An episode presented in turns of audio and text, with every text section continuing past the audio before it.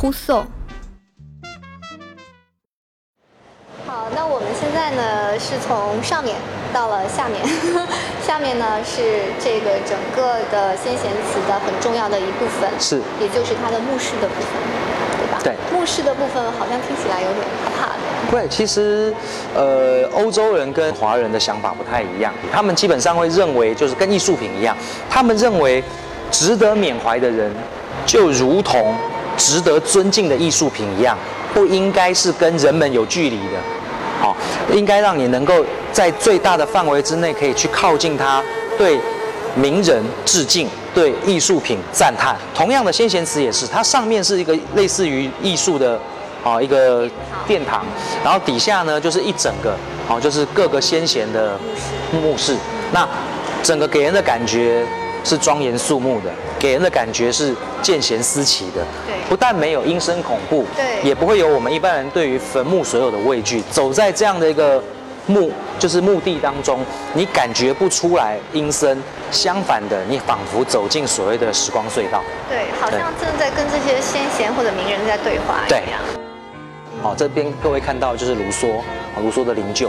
每一个法律人或多或少对于卢梭都有相当程度的尊敬，因为他本身不只是呃哲学家、文学家，哦，同时他也是很重要的思想家。我们可以这么说，卢梭基本上是人类史上第一个。把他的政治思想跟他的理论，在具体的革命行动当中被付诸实现。他的种种思想当中，其中影响最为深远的，就是一般人所熟知的所谓的社会契约论。卢梭他认为人生而自由，就他认为所谓的政治权威啊，各式各样的权威，在一开始的原始社会当中是不存在的，是因为人类要去面临更多的困境跟考验，所以才不得不把一些权利让渡出来。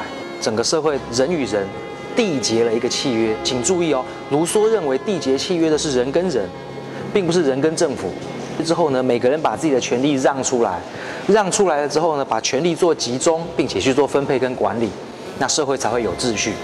那么在他的灵柩到这边的时候，当时的国民工会主席曾经发表一段言论，他说：“我们对卢梭致敬。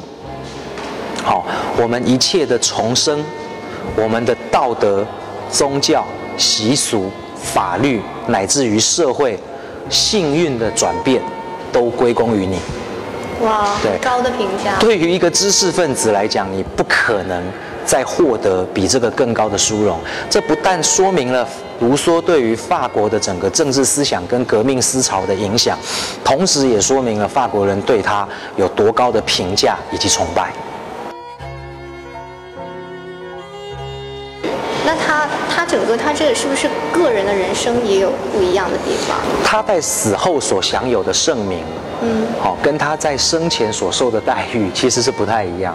好、他在生前甚至有一段时间是被，应该是说怎么讲是被迫害的，他没有办法在一个固定的地方去过上一段长时间的安定跟富足的生活。因因为他的政治思想。对，因为他的政治思想或者他的政治立场说是因为他就是一个最鲜明的浪漫派的。啊，他是极度浪漫主义的。他浪漫到什么呢？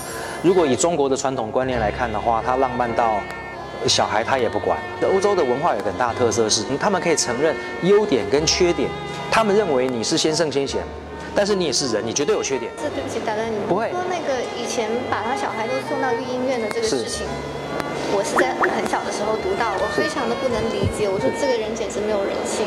然后，然后后来我想说，可能一个人他在不同的成长阶段，也许他的思想也有不不同的变化。像他刚刚生小孩的那段时间，是他很年轻的时候，他的确是居无定所，或者是无法去育幼小孩。但是同时，他的思想，我觉得可能也是在这方面并没有太过的成熟去思考，对吧？对既然没有这个能力，那为什么还要再去接着生小孩呢？坦白讲，其实时至今日，有些时候我们有些人二三十岁就为人父母，午夜梦回会突然发现自己昨日还是青春飞扬，今日已经变成为人父亲了。哦，就是说，你希望我们这个节目在台湾播没有关系？没有了。透过历史上的记载，他是一个活生生的人，他有爱有恨，他有思想上不够完整周延的地方，但是他也有时代先驱的指标意义。就是因为这么一个复杂的，因为其实这就是人，对对，没有一个人是绝对完美的。哦，那所谓的英雄通常都不是好爸爸，好也不也不见得是好丈夫，因为你要成就你的英雄事业，背后的含义就是，爱你的人跟你爱的人，其实就要受到一些委屈。对好了，不要为他们找对对借口。对对对。我们还是讲卢梭。对，所以我会觉得说，他不只是法国的英雄，对于每一个学习法律的人来说，也对他怀有高度的敬重。好，纵使现在我们可以读了一大堆巨人的著作，让我们认为卢梭写的东西不够完美，但这都不能够去抹杀他在那个时代里面所具有的指标意义。Rousseau, Rousseau, Rousseau. C'est ce moment